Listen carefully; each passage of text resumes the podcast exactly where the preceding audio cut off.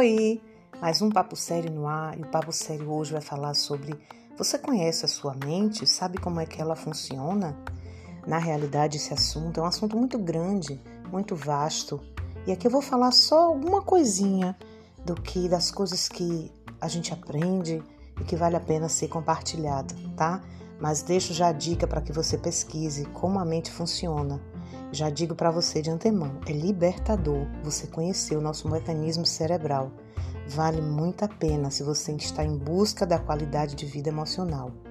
Então, gente, a nossa, na realidade, nosso cérebro é composto por bilhões de neurônios e esses neurônios e essas conexões neuronais vão formando é, toda, toda a nossa atitude, nossa tomada de ação, né? É um, é um mecanismo muito bem engendrado, por assim dizer, né? Muito bem organizado e mecanismos complexos que vão ajudar a todo o nosso funcionamento do corpo. Mas também você pergunta: e a mente fica onde?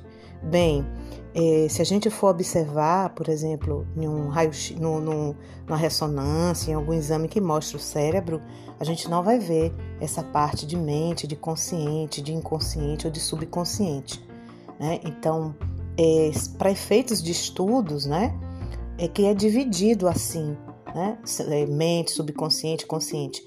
Mas, porém, é, sabe-se que nessas conexões neuronais, né, então, em determinadas áreas do seu cérebro, é, funcionam ali as memórias, funcionam ali a parte cognitiva, né, a parte de aprendizado, a parte das emoções. Então, aí a gente já sabe que determinadas partes do nosso cérebro funcionam, né? Agora, são, é a gente pode dizer, como eu aprendi num curso, são metáforas, né? Ou seja, é para efeito de estudo. Tá, mas o que é que isso tudo tem a ver? Tem a ver que quando a gente fala de nossas emoções, nossos sentimentos, né? Então, essa mente, ou seja, essa parte do nosso, eu posso dizer assim, essa parte do nosso emocional, é, vem como fruto de tudo que a gente também já viveu, né? Como a gente já conversou aqui, foram registros neuronais que o nosso cérebro fez, né? E aí fez memórias, fez, fez os registros, consolidou aprendizados do que a gente já viveu, do que a gente vive.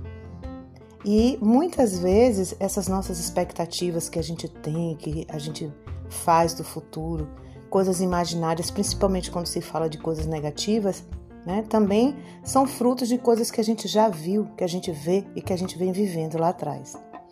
O que é que isso interessa para a gente? A gente passa a observar que muitas vezes os nossos medos, né, as nossas ansiedades são imaginárias, principalmente quem lida ou já lidou com o transtorno do pânico. Observe, né?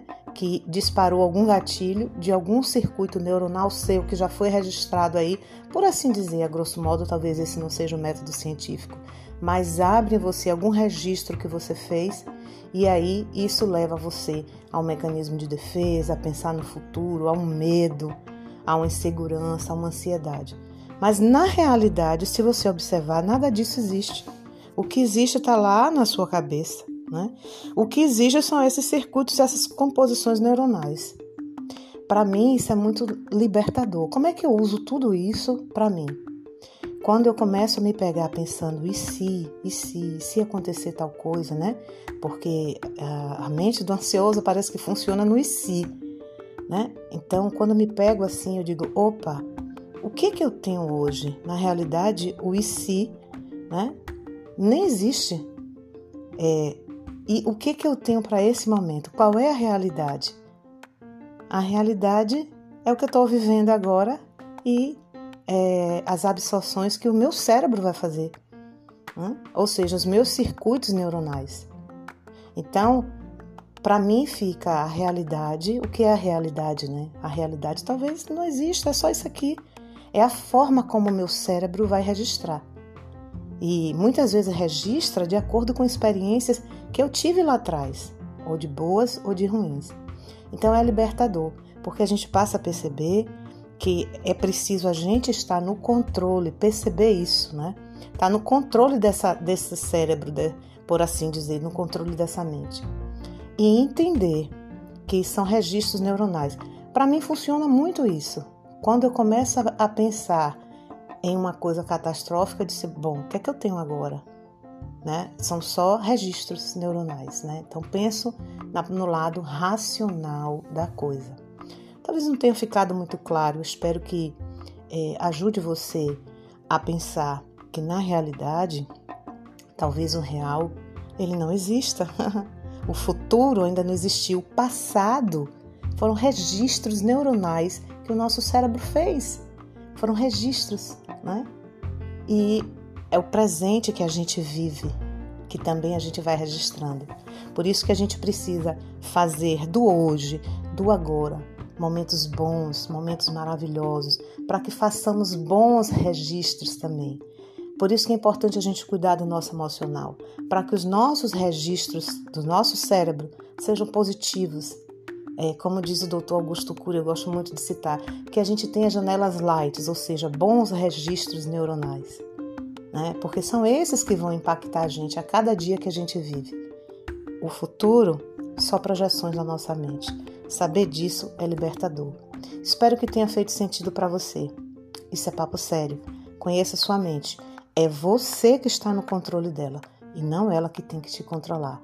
Um grande beijo, até o próximo papo sério.